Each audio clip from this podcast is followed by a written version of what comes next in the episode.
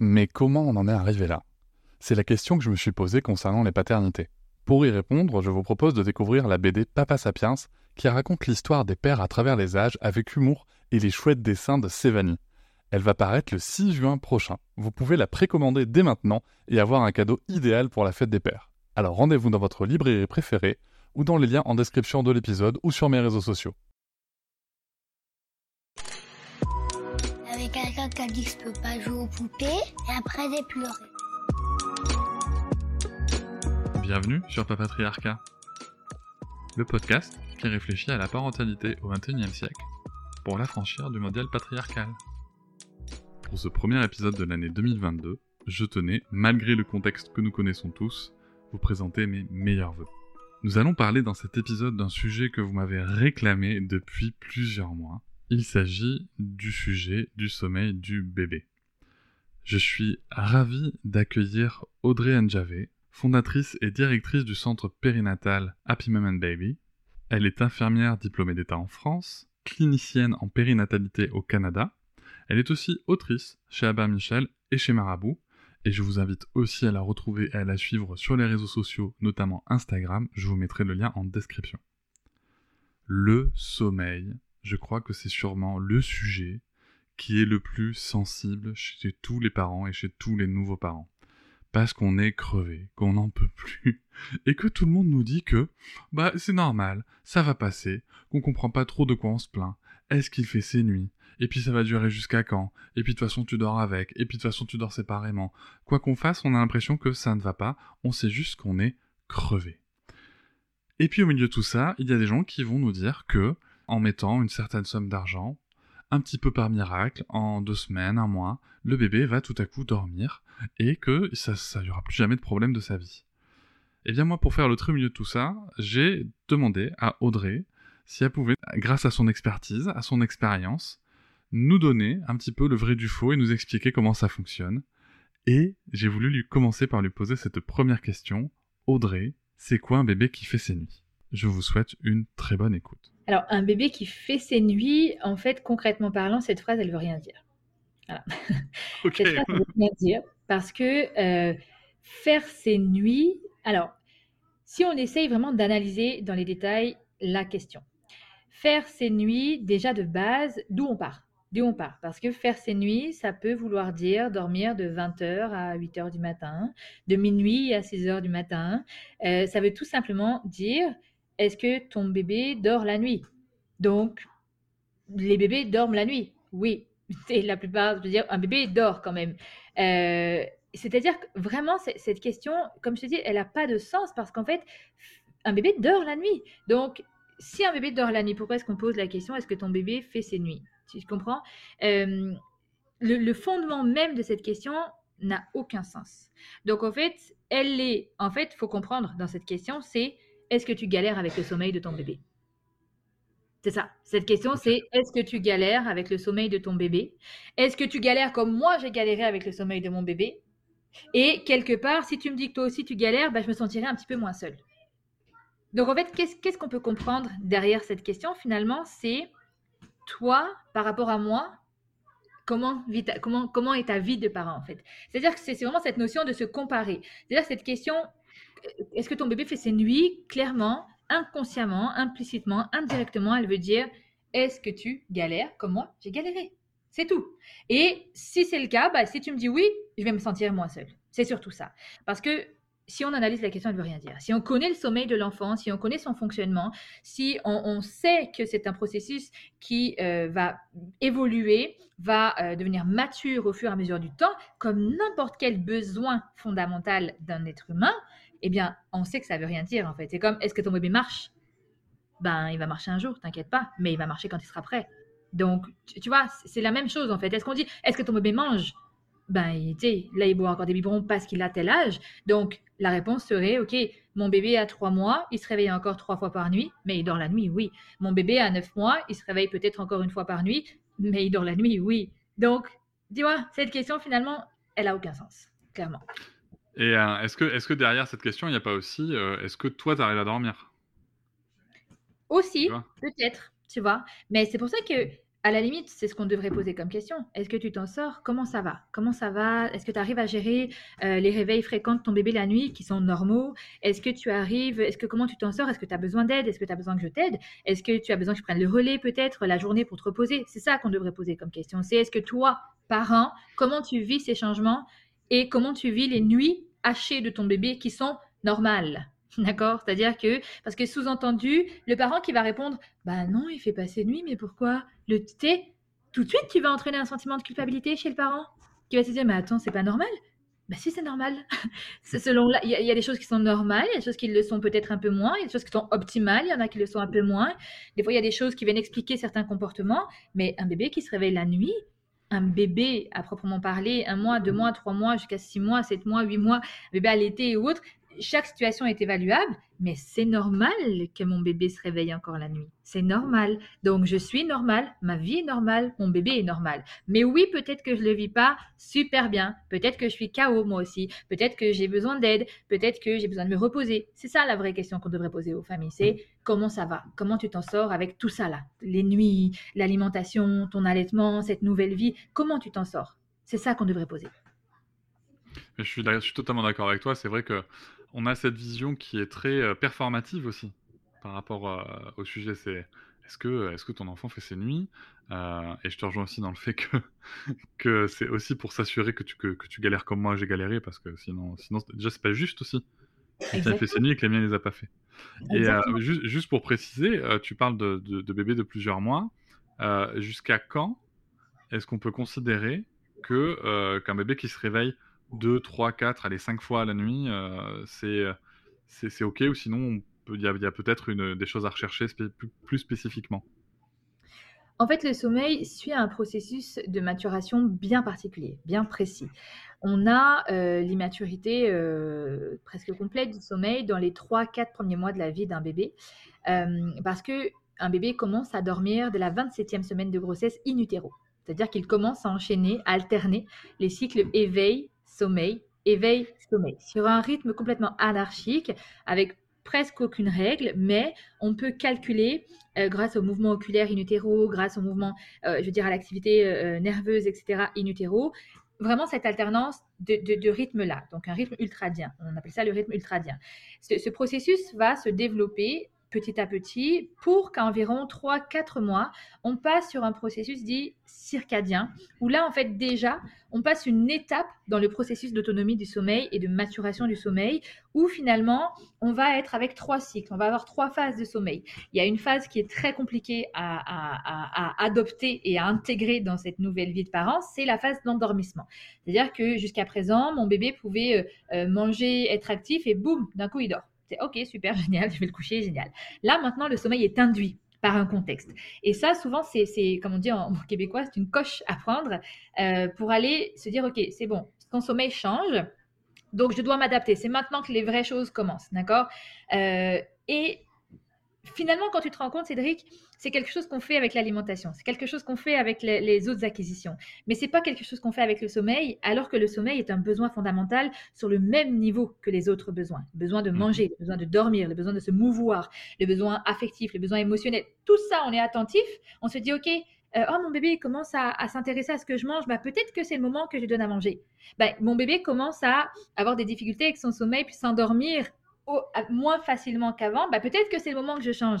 Mais on ne fait pas ce switch-là dans sa tête parce que le sommeil, a priori, quand on est un bébé, c'est plus un besoin fondamental. c'est autre chose. Et ça vient de. C'est quelque chose qu'on ne comprend pas. Donc, tu vois, c'est dommage parce qu'on devrait le placer au même niveau. Donc, en fait, petit à petit, votre bébé, le bébé va se développer. Puis, il va euh, se réveiller la nuit, il va sortir en tout cas du sommeil, parce que c'est exactement ce qui se passe, c'est-à-dire qu'il a des cycles de repos. Puis, il va sortir du sommeil pour diverses raisons. La faim étant la première. La faim étant la première des raisons qui va sortir un bébé de son sommeil. C'est-à-dire que quand il va arriver en haut d'un cycle de sommeil, donc proche de l'éveil, ben là, il y a plusieurs facteurs. Donc la faim va le faire sortir de l'éveil, va dire OK du sommeil, il va dire OK, j'ai besoin de manger, donc, je me réveille. Et après, je renchaîne un autre cycle.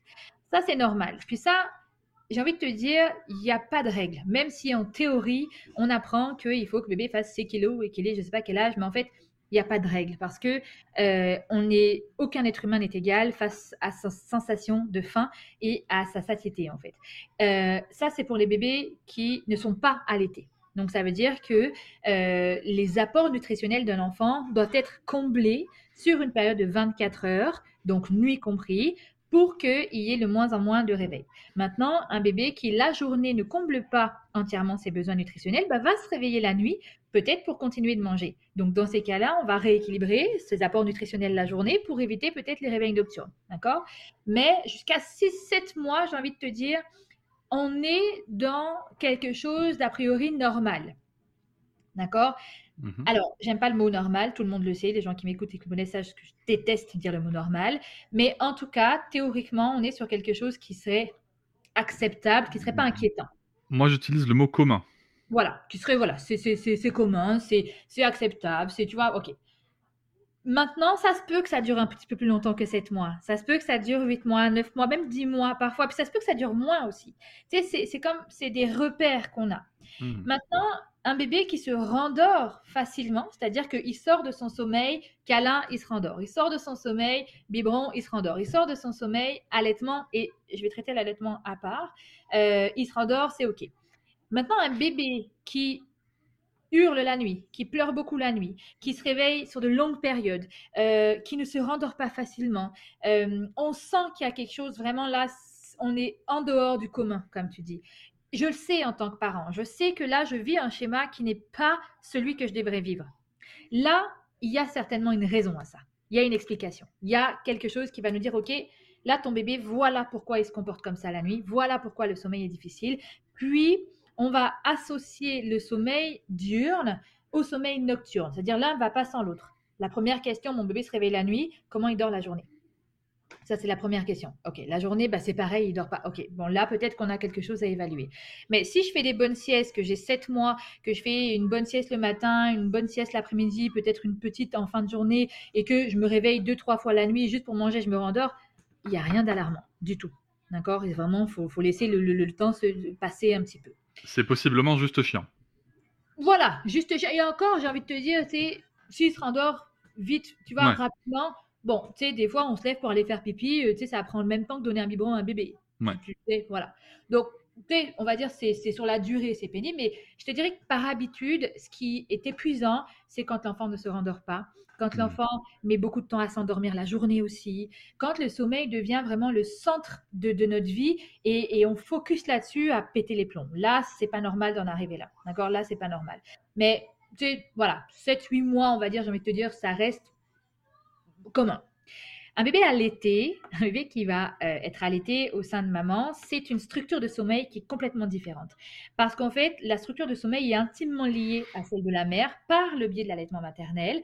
Donc le cycle de l'enfant va dépendre aussi du cycle de la maman. Mais dans la nuit, en fait, en gros, pour faire très simple, je bois, je stimule le sein de la maman, le lait continue de se produire, je continue d'être allaité.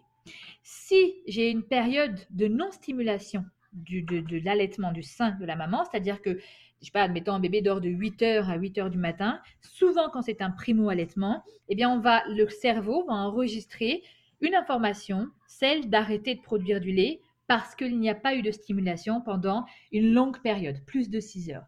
Donc, je n'ai pas eu de stimulation de prolactine, qui est essentielle à la production et au maintien de l'allaitement.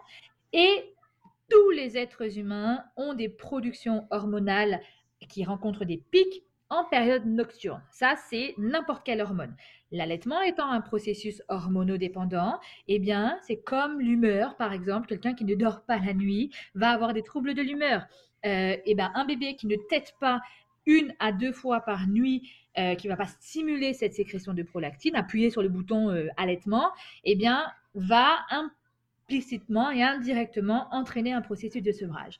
Donc un bébé qui va téter la nuit, ça fait partie de la physiopathologie de l'allaitement. C'est comme ça.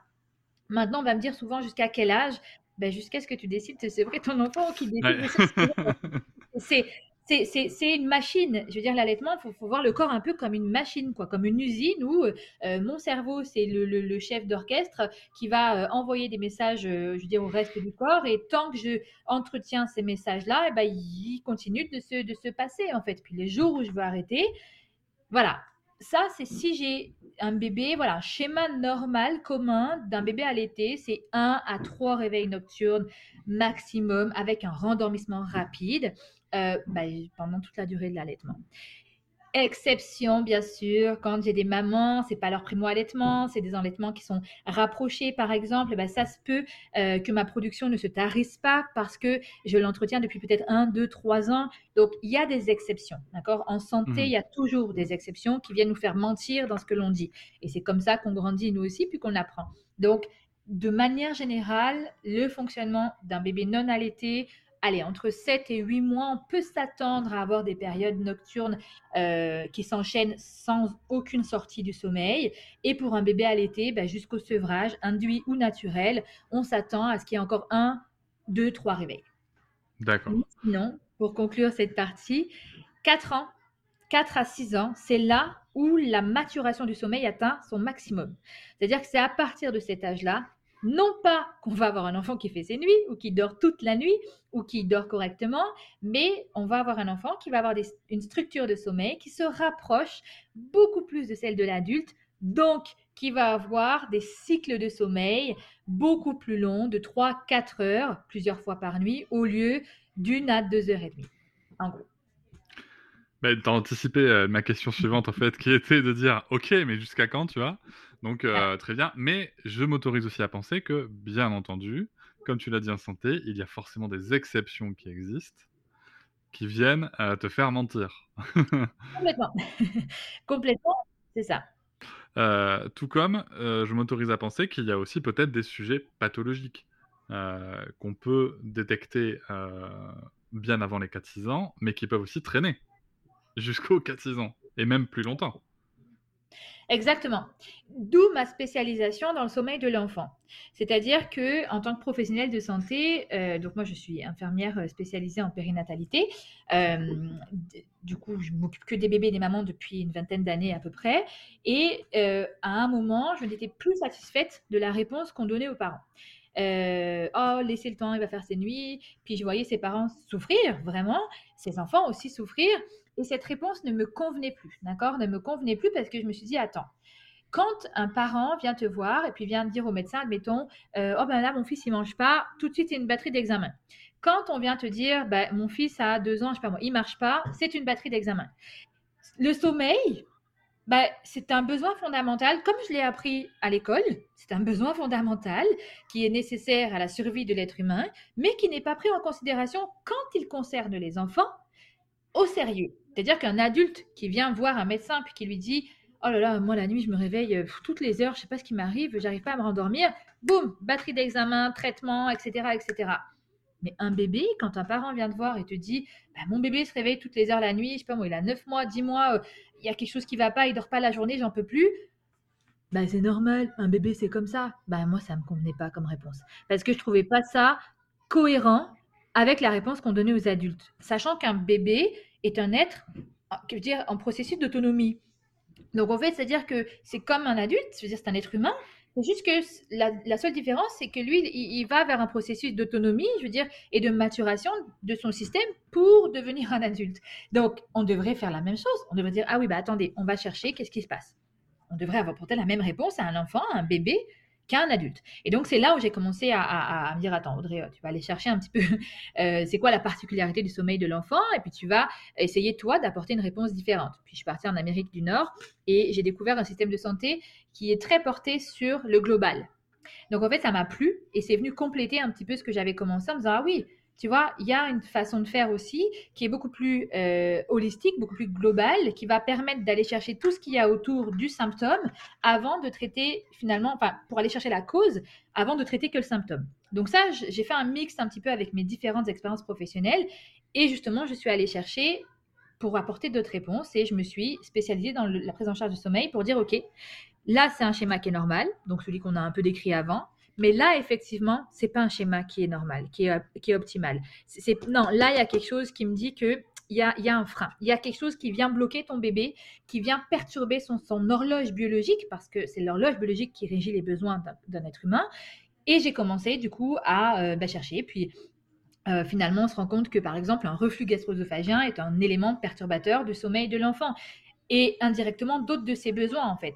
Euh, des difficultés de, de, orales, des difficultés par exemple au niveau qui se situent au niveau de l'alimentation orale parce que l'enfant découvre le monde par sa bouche et donc pour un allaitement maternel par exemple ou même un biberon, bah, si un bébé n'est pas capable euh, d'ouvrir, de fermer, de mobiliser les muscles de sa bouche, de sa langue, euh, de ses lèvres correctement, eh ben, son alimentation va être impactée et donc son sommeil va être impacté. Donc en fait, c'est tous ces liens.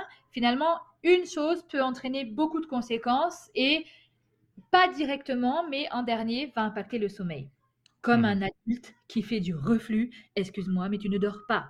Comme un adulte qui va, euh, alors ça on parle du côté pathologique, mais on peut avoir aussi du côté euh, émotionnel, affectif. Euh, moi je suis désolée, mais qui arrive à dormir sereinement les veilles d'une rentrée scolaire ou d'un nouveau boulot? Personne, on est tous au taquet, le stress, enfin tu vois.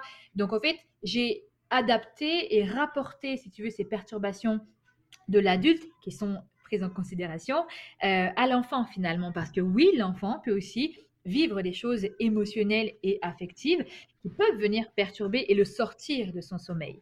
Euh, au niveau pathologique, c'est ça, on va avoir du reflux, on va avoir euh, bah, parfois des freins bucco-restrictifs, une mobilité de la langue, de la bouche et des muscles de, toute sa sphère orale qui viennent perturber son alimentation. On peut avoir aussi bah, tout ce qui va être euh, au niveau du corps. Enfin, je veux dire, moi, je, suis infirmière, donc j'ai bossé beaucoup en pédiatrie. On peut avoir tout ce qui est torticolis euh, congénitaux euh, mal soignés. On peut avoir les plagios. Enfin, il y a, toute une liste. En fait, la liste est très, très longue.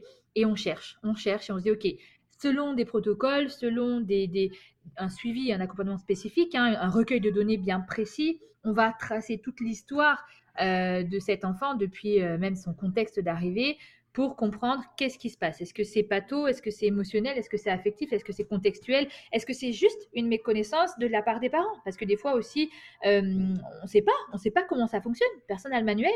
Donc dans ces cas-là, bah, c'est juste de l'enseignement.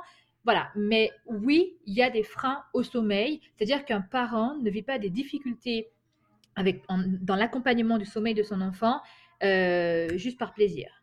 Non, j'en ai jamais vu encore. Et toi, ton job, euh, est-ce que c'est de faire euh, dormir bébé ou est-ce que de trouver pourquoi bébé dort pas? Alors, je ne suis pas ma bien aimée du sommeil. je ne suis pas euh, autre chose qu'une professionnelle de santé qui doit trouver pourquoi l'enfant ne dort pas. Voilà, moi, je ne fais dormir personne, comme je ne fais manger personne, comme je ne fais marcher personne, comme je ne fais rien faire à personne. J'ai des connaissances, j'ai des compétences, j'ai de l'expérience, j'ai des formations qui me permettent aujourd'hui de relever moi, je parle souvent, je forme du personnel et je dis souvent euh, qui me permettent d'ouvrir mes tiroirs et d'allumer des lumières. Mon travail, c'est ça, c'est de me dire en fonction de tout le récit euh, précis que j'ai récolté chez cette famille, c'est d'ouvrir des tiroirs et d'aller tirer le bon document pour les accompagner et dire, OK, c'est ça, voilà pourquoi ton enfant ne dort pas. Maintenant, on va travailler là-dessus. Et après, si tu veux, on est obligé finalement de travailler sur un rééquilibrage parce que s'il y a quelque chose qui est venu perturber un besoin fondamental, eh ben l'horloge biologique de ce besoin fondamental, elle est perturbée. Donc il va falloir que je la rééquilibre. Donc il va falloir que je travaille sur un rééquilibrage. Ok, mais alors pour le coup, je comprends pas parce que euh, moi j'ai entendu parler qu'il y avait des méthodes euh, qui faisaient dormir bébé. Euh, notamment, j'avais entendu parler d'une d'une méthode qu'on appelle la 5-10-15. Je sais pas si tu connais. Malheureusement, oui. Euh, et, euh, mais ça, pour le coup, c'est basé sur quoi? C'est basé sur quelle observation euh, clinique? Bah, Aucune observation clinique. ok une observation comportementale, mais pas clinique. Donc, du coup, on est vraiment sur du comportemental. tu sais, c'est un besoin fondamental, le sommeil. Donc, c'est très simple de faire des raccourcis et des liens très rapides on va, pour comprendre les choses, euh, se mettre sur la même ligne que l'alimentation, par exemple. C'est-à-dire qu'aujourd'hui, l'alimentation est un besoin fondamental. On a besoin de manger. Idéalement, on devrait manger uniquement ce dont on a besoin.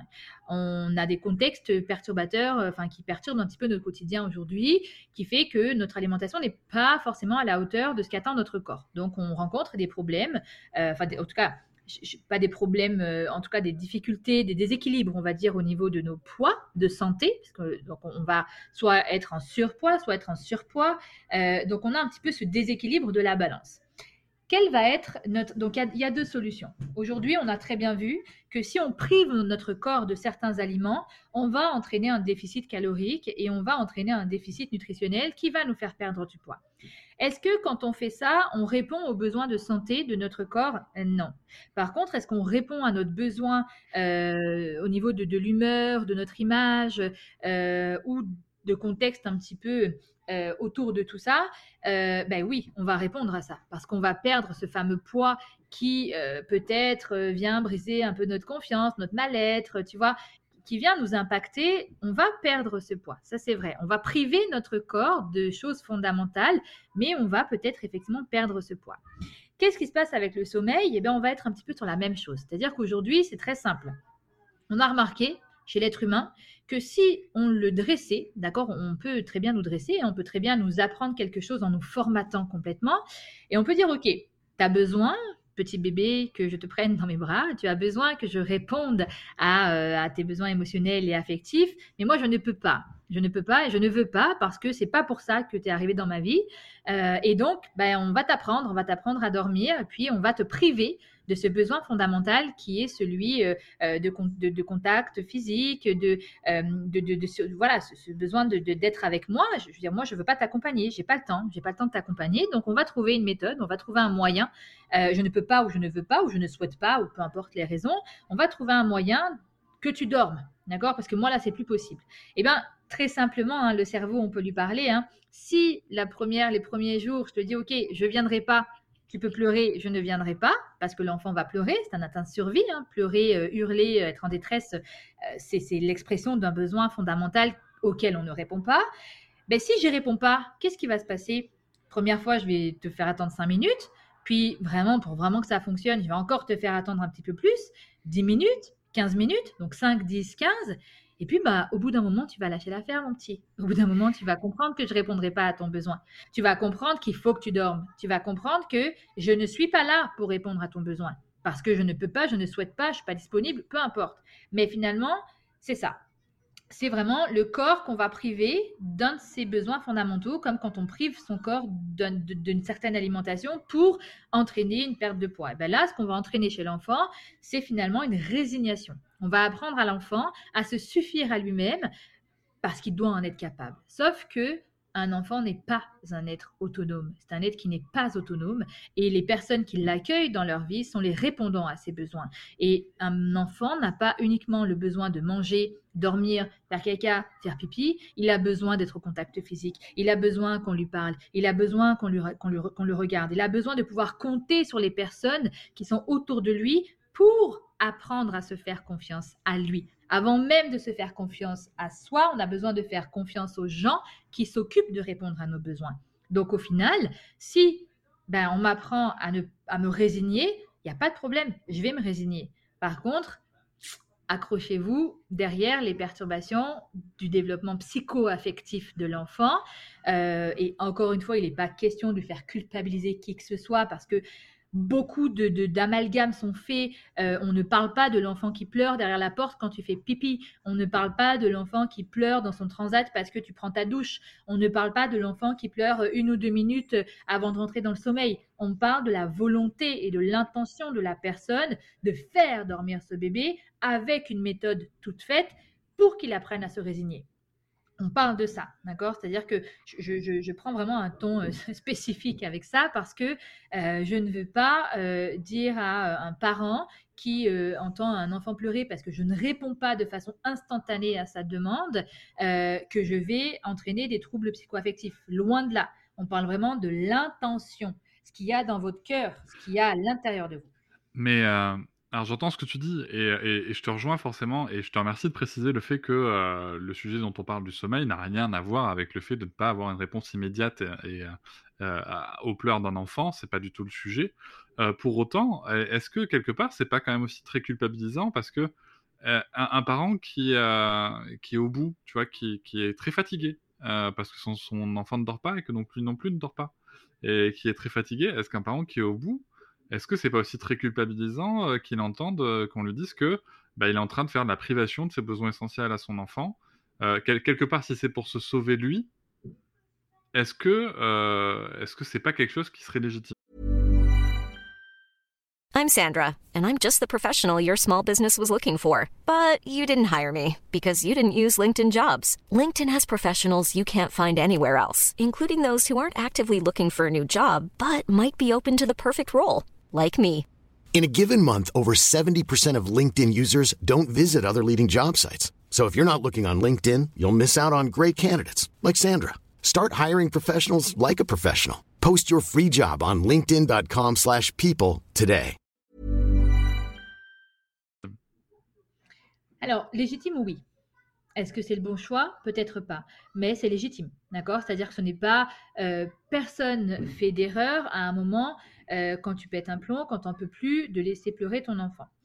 Moi, ce que le message vraiment qui est important, c'est comprendre que quand, euh, quand ce genre de conseil et de méthode vient d'une autre personne que toi, il faut se poser des questions. C'est-à-dire qu'aujourd'hui, quand tu es le parent, quand moi je veux dire aujourd'hui, si je décide de ne pas, je veux dire, euh, ça m'est arrivé, j'ai trois enfants, j'ai trois garçons, ça m'est arrivé de dire ce soir, je suis pas disponible. Ce soir, je n'en peux plus parce que il s'est passé ça, ça, ça aujourd'hui avec toi, je ne peux pas. Donc ça m'est arrivé à moi personnellement de dire ok, là je te laisse dans ton lit, puis écoute, tu vas certainement pleurer, mais là moi je peux pas répondre, je peux pas.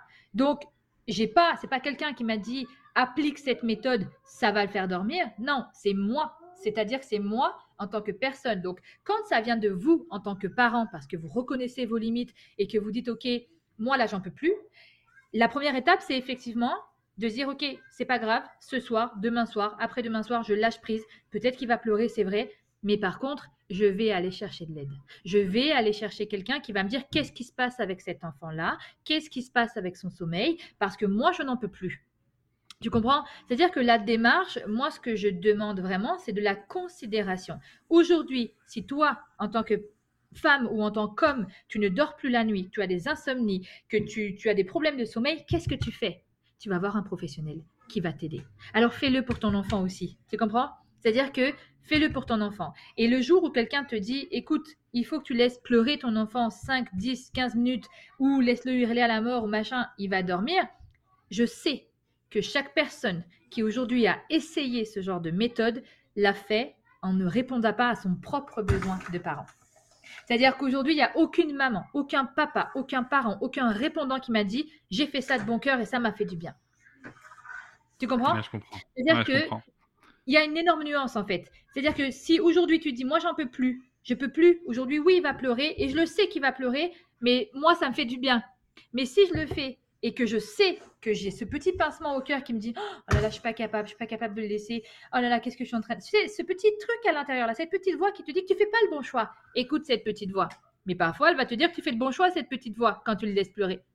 Tu comprends? C'est le plus hmm. important c'est vous. Mais voilà je pense que la nuance elle est importante à comprendre pour ne pas être dans cette position de culpabilité parce que tu le fais. Mais au contraire prends le pouvoir et dis-toi ok Là, ce soir, je suis pas capable, mais peut-être que ça veut dire qu'il faut que j'aille chercher de l'aide. Mais pour le coup, tu vois, ce parent, je, reste sur ce parent épuisé qui en peut plus, euh, qui aimerait que ça se passe bien, mais ça se passe pas bien, tu vois.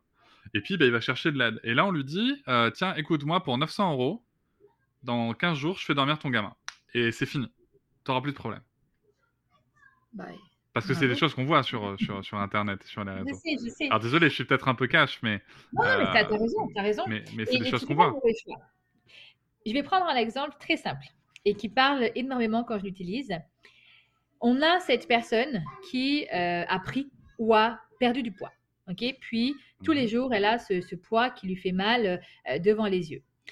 On sait très bien, donc elle va commencer, comme c'est comme ça aujourd'hui que ça se passe, hein, on va commencer à taper sur Google ou sur euh, truc travail, enfin, moteur de recherche, un moteur de recherche, perte de poids, prise de poids, etc il y a des petits espions dans nos ordinateurs qui euh, vont nous proposer des, choses typiquement sur les mots-clés qu'on a tapés.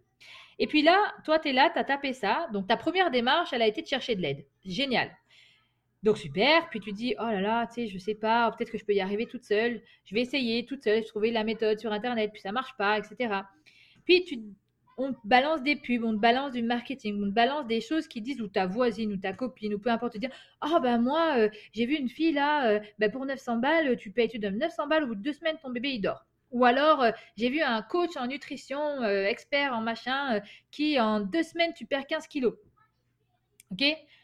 Tu sais tu sais que c'est douteux. Tu dis ah c'est bizarre. Attends moi c'est à dire que moi je suis pas capable de faire tu sais je, je suis capable de le faire toute seule. Je suis capable de perdre ou de prendre mon poids puis, tu es fatigué. Un jour, tu montes sur la balance. Et une énième fois, là, c'est la, la, vue de trop. C'est la vue de trop. C'est la nuit de trop. C'est la journée de trop. Et là, tu te rappelles, parce qu'on a planté dans ta tête ces petites graines. Ah, mais c'est vrai, il y a cette personne-là qui fait des miracles. Allez, c'est bon, je prends son programme. Dans la foulée, tu prends son programme. De perte de poids, de prise de poids, de coach sommeil, de machin, de miracle du sommeil, de tout ce que tu veux. Au fond de toi, tu sais, d'accord? Mais tu le fais quand même parce que bah, tu te laisses la chance d'y croire, en fait, d'y croire. Et puis, sur un malentendu, ça peut fonctionner. D'accord? Ça peut fonctionner. Simplement, si ton enfant, la perturbation au sommeil qu'il rencontre, elle n'a rien à voir avec un problème de rythme, ça marchera jamais. Ça marchera jamais.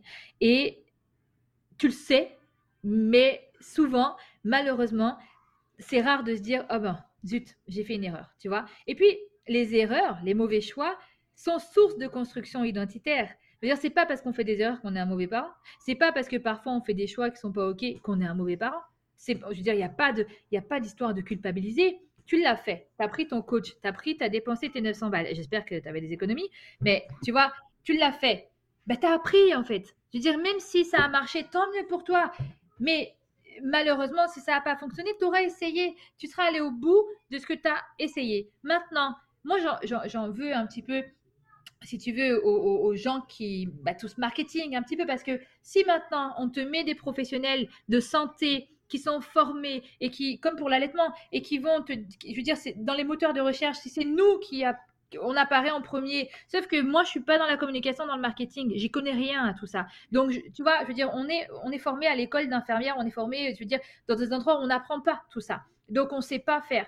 Donc, mais si on nous mettait en avant, si le médecin, et ça commence parce que les choses sont en train de changer. Moi, j'ai beaucoup de pédiatres aujourd'hui, de médecins qui nous recommandent en disant, bah, il y a une infirmière, il y a un centre de santé qui est spécialisé là-dedans, allez les voir. Et puis, on travaille en collaboration. Moi, c'est ça, je veux dire, c'est mon rêve, c'est celui-là. C'est de me dire aujourd'hui, d'être dans les cabinets de médecins, c'est la consultation infirmière qui va être complémentaire à la consultation du médecin. Moi, je comprends que le médecin n'ait pas le temps de passer une heure ou plus avec un bah patient pour comprendre ce qui se passe. Mais moi, je suis là, c'est mon travail, le paramédical. Donc, tu voilà, je me dis encore une fois, l'argent, le nerf de la guerre, et les soignants sont toujours relégués au deuxième niveau, même le dernier. Mais du coup, c'est un autre débat. Mais donc, chers parents qui un jour avaient fait appel ou comptez faire appel, faites-le en fait, faites, faites votre propre expérience, surtout si c'est votre premier enfant. Moi, j'en ai fait des erreurs, j'ai fait des choses qui n'étaient pas, tu sais, qui m'ont appris à devenir un autre parent avec un deuxième, puis un autre parent avec un troisième, et puis si j'avais un quatrième, je serais encore un autre parent. Mais tu sais, ne regrettez pas de l'avoir fait, ne culpabilisez pas de l'avoir fait ou de vouloir le faire, mais apprenez de vos erreurs. C'est tout. Si, si, enfin, si je comprends bien pour le coup, le message qu'il faut entendre, c'est que déjà, premier point, dans les premiers mois de vie, le sommeil de l'enfant, c'est tout à fait normal qu'il soit euh, très anarchique. Complètement. Voilà. Ensuite, après les quelques premiers mois de vie, il y a une phase où il va construire des cycles et, euh, et de toute façon, cette phase, elle va évoluer. Donc, comme tu disais, euh, si je comprends bien, de allez, 7 à 10 mois jusqu'aux 4-6 ans, quoi, de toute façon. C'est ça. Elle suit ce processus d'évolution. Tout ce qui ne suit pas à peu près, hein, parce qu'on sait bien qu'il y a des exceptions, mais tout ce qui ne suit pas à peu près ce cycle-là, c'est qu'il y a peut-être une cause pathologique euh, à aller chercher dans une vision globale de l'enfant. Ok. C'est tout aussi simple que ça. Et si on est épuisé, toi tu conseilles donc de consulter des professionnels de santé formés euh, spécifiquement sur le sujet du sommeil de l'enfant.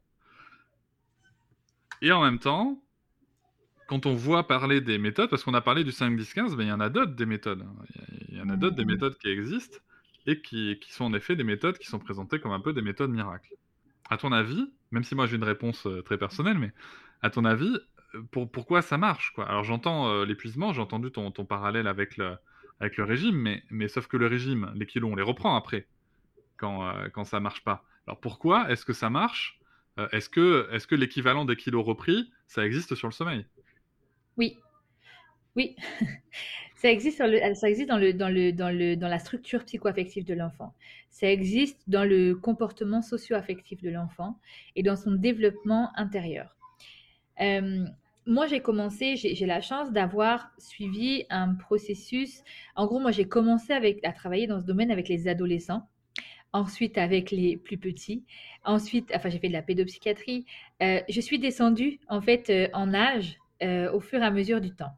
Qu'est-ce que ça m'a permis de comprendre? Ça m'a permis d'être confrontée et de prendre en charge à un moment des troubles psychopathologiques, psychoaffectifs, psycho-émotionnels de grands. D'accord? Pour euh, comprendre certaines pathologies, pour comprendre certains troubles du développement, on a besoin de remonter à la source. On a besoin de remonter au départ des choses, des fondations qui ont été posées. Qu'est-ce qui a été donné à cet être humain pour qu'aujourd'hui il vive ce genre de choses? Et mmh quand on remonte, aujourd'hui, moins on a donné, moins on a répondu de façon globale et optimale aux besoins affectifs et émotionnels de l'enfant, plus on a de chances d'avoir une instabilité psycho-émotionnelle. Alors, est-ce que j'ai des recherches à te donner? Non, je n'en ai pas. Parce que ce n'est pas, c'est des recherches qui sont très très longues, très très longues et qui impliquent plusieurs corps de métier intergénérationnels, interdisciplinaires, plurigénérationnels et malheureusement, en tout cas en Europe, on n'en est pas du tout encore là sur ce genre de recherche-là. Je te dirais qu'on est beaucoup plus avancé en Amérique du Nord où vraiment on est déjà sur ce genre de choses-là. Et d'ailleurs, c'est aussi pour ces raisons que tout ce qui est éducation tournée sur le positif, autant dans le système scolaire qu'ailleurs, euh, a fait, a fleuri, a fleuri énormément. Euh, vraiment, ce, boost de confiance euh, est extrêmement présent dès les structures de petite enfance de l'enfant ici. Euh, donc, c'est une énorme différence et on peut. Voilà, c'est pour ça que souvent le sujet est, est, sur Internet et sur les réseaux et peu abordé parce que tu as toujours des détracteurs de la pensée euh, alternative euh, qui viennent te demander euh, des chiffres, des recherches et compagnie, chose qu'aujourd'hui on ne peut pas. C'est du bon sens pour moi. C'est du bon sens parce que quand on explique les choses, si aujourd'hui je n'apprends pas à un enfant à avoir confiance en moi, son parent, son répondant, comment est-ce que je peux lui apprendre à avoir confiance en lui et comment je peux lui apprendre à compter sur moi. Qu'est-ce qui va se passer? Le revers de la médaille, c'est la construction émotionnelle et affective de l'enfant vers les 18 mois, 2 ans. Vous avez ce moment où euh, l'enfant va vivre des, processus euh, de développement euh, plutôt psycho-émotionnel, psycho-affectif. L'enfant de deux ans qui va découvrir les émotions, qui va vivre un petit peu ses tempêtes émotionnelles, qui va euh, ne pas savoir gérer en fait. Mais si cet enfant-là, on lui a jamais appris à compter sur nous, à quel moment vous voulez qu'il vous écoute? À quel moment vous voulez que cet enfant que vous avez laissé pleurer pour apprendre son, je veux dire son, son sommeil pour, qu'il réponde à un de ses besoins fondamentaux, vous l'avez laissé se gérer tout seul, vous lui avez dit ok moi je suis pas là, eh bien au final comment vous voulez que cet enfant qui va se construire à un moment donné, c'est des empreintes émotionnelles qu'on laisse dans le cerveau d'un petit enfant À quel moment il va se dire ah ben ces fameuses personnes, donc mes parents si c'est les parents, les répondants à mes besoins, ben je sais que de toute façon ils sont pas là. Donc qu'est-ce qui va se passer ces tempêtes émotionnelles Eh ben elles vont monter, elles vont monter, elles vont monter, elles vont monter, et finalement ben, on se dit d'où ça vient, et quand on remonte, ben, on s'aperçoit un petit peu de tout ça. Donc c'est pour ça que euh, il est nécessaire de faire confiance aux formations des professionnels médicaux et paramédicaux parce que on a l'expérience de terrain, on le sait. On n'a peut-être pas euh, le parcours des chercheurs universitaires, mais on a l'expérience de terrain, on le sait, on le voit, on l'observe. Et euh, j'ai envie de te dire, quand un enfant ne veut pas manger, est-ce que vraiment on lui ouvre la bouche, on lui fout la cuillère et on lui ferme la bouche sur la cuillère? Je ne crois pas qu'aujourd'hui on fasse ça. En tout cas, on essaye de ne pas le faire. On essaye de, voilà. En tout cas, on n'appuie pas sur sa mâchoire pour ouvrir et rentrer la cuillère et fermer la mâchoire sur sa cuillère et tu manges. Pourtant, c'est un besoin fondamental comme le sommeil. Donc, je sais que la différence, c'est qu'il y a aussi nos propres besoins en tant qu'être humain. Mais faut vraiment se dire que si mon enfant ne dort pas correctement, c'est qu'il y a quelque chose qui le freine. Et on le sait. On ne se contente pas de la réponse, c'est normal. Non. En, termes de besoins, euh, parce que tu vois, en t'écoutant, je me dis, ok, très bien, j'entends, euh, et, je te rejoins hein, sur, bien sûr, fatalement sur l'idée du besoin. Il y a aussi de l'attachement derrière, bien, bien, bien sûr.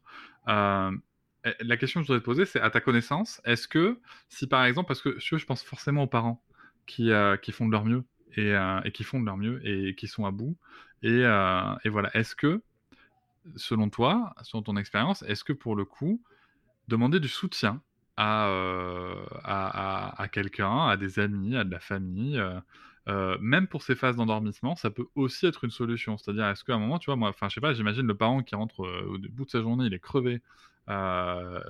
L'enfant, là, ce soir, il peut pas.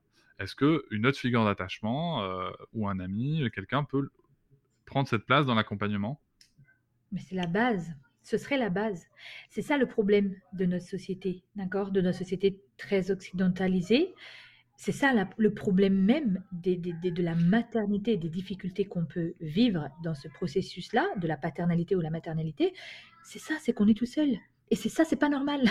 Ça, c'est pas la norme. Ça, c'est pas le commun. Ça, c'est pas les choses naturelles, d'accord? On ne doit pas être tout seul dans cette période aussi vulnérable dans la vie d'un être humain. C'est-à-dire qu'aujourd'hui, euh, le parent, là, je parle avec une posture professionnelle pour vraiment vulgariser, essayer de comprendre et de faire comprendre. Euh, je me place en premier lieu, euh, les premières personnes que j'accompagne, surtout dans le sommeil, ce sont les parents. Ça, ce sont les premières personnes aujourd'hui que j'accompagne. J'ai accompagné l'enfant pendant des années. Je dis, j'ai commencé très tard, je suis allée jusqu'en réanimation néonatale, donc 24 semaines de prématurité. Enfin, tu vois, je veux dire, j'ai vraiment, donc pendant des années, j'ai accompagné l'enfant et c'est grâce à cet enfant que j'ai eu envie d'accompagner le parent. Aujourd'hui, c'est le parent que j'accompagne, c'est de dire, OK, là, y t'es à bout, t'en peux plus. Je suis la première à leur dire de trouver du relais. Je suis la première à avoir monté même un réseau de solidarité pour que des bénévoles aillent passer trois heures chez les familles pour les soulager quand ils rencontrent des difficultés.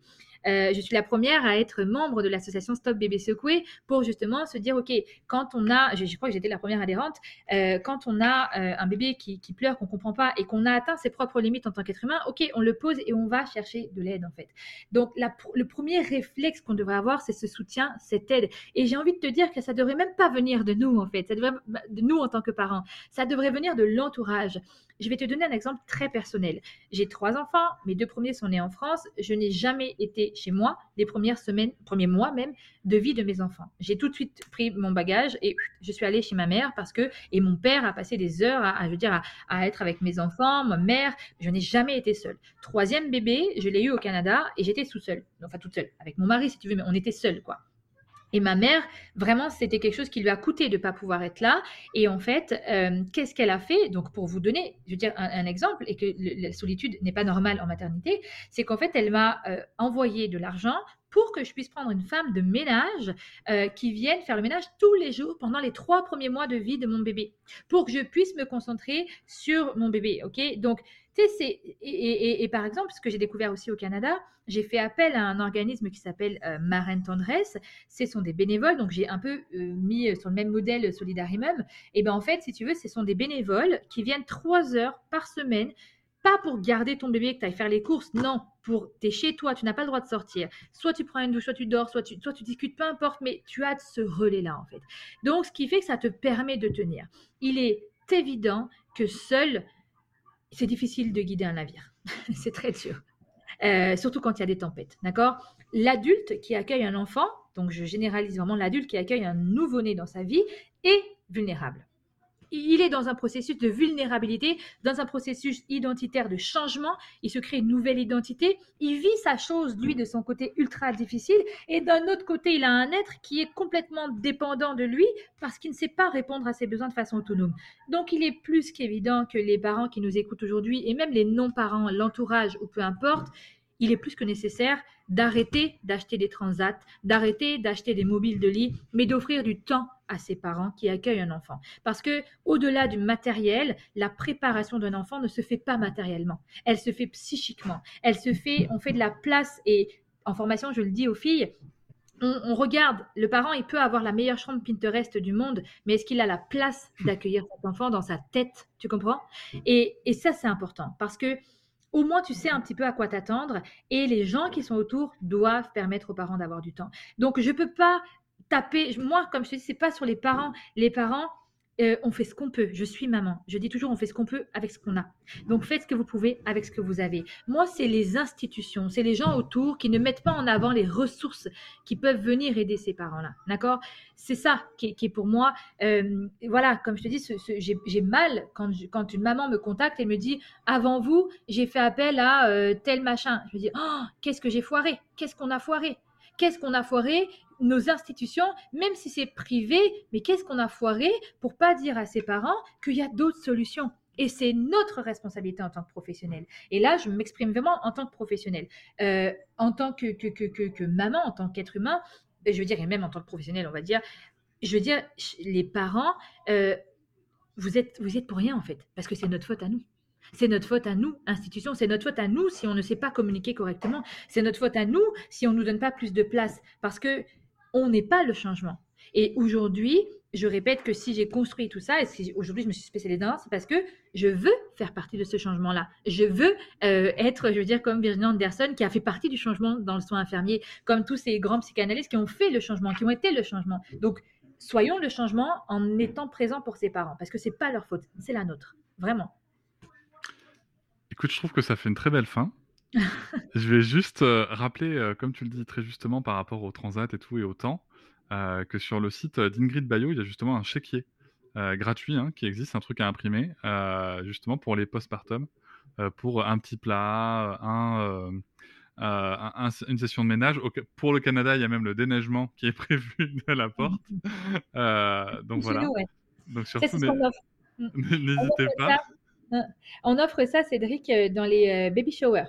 En fait, euh, on offre, c'est-à-dire que c'est, il n'y a pas beaucoup, beaucoup de matériel, c'est vraiment culturel, où on offre du temps. C'est-à-dire qu'on offre, chacun dit qu'est-ce qu'il va faire pour la future maman à l'accueil du bébé. Tu vois?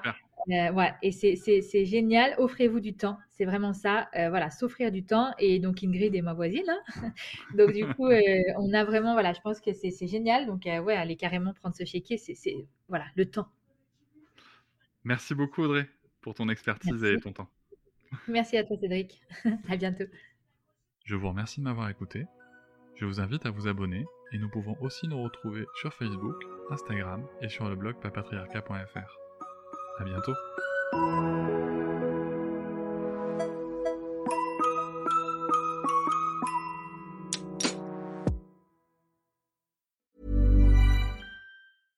Secret to summer ready skin is here. Osea's number one best selling Andaria algae body oil, clinically proven to instantly improve skin elasticity and transform dry skin to silky, soft, and unbelievably glowing. Its signature scent of freshly squeezed grapefruit, cypress, and mango mandarin transports you to sun kissed summer days. Get healthy, glowing skin for summer with clean vegan skincare from Osea. Get 10% off your first order site wide with code GLOW at OseaMalibu.com. Hop, c'est encore moins. Si tu veux soutenir le podcast, tu peux aussi t'abonner à Papatriarca Plus et découvrir chaque semaine un épisode bonus en plus des 60 déjà disponibles. À découvrir sur tes applis de podcast comme Pocketcast, Castbox ou encore Apple Podcast. À très vite.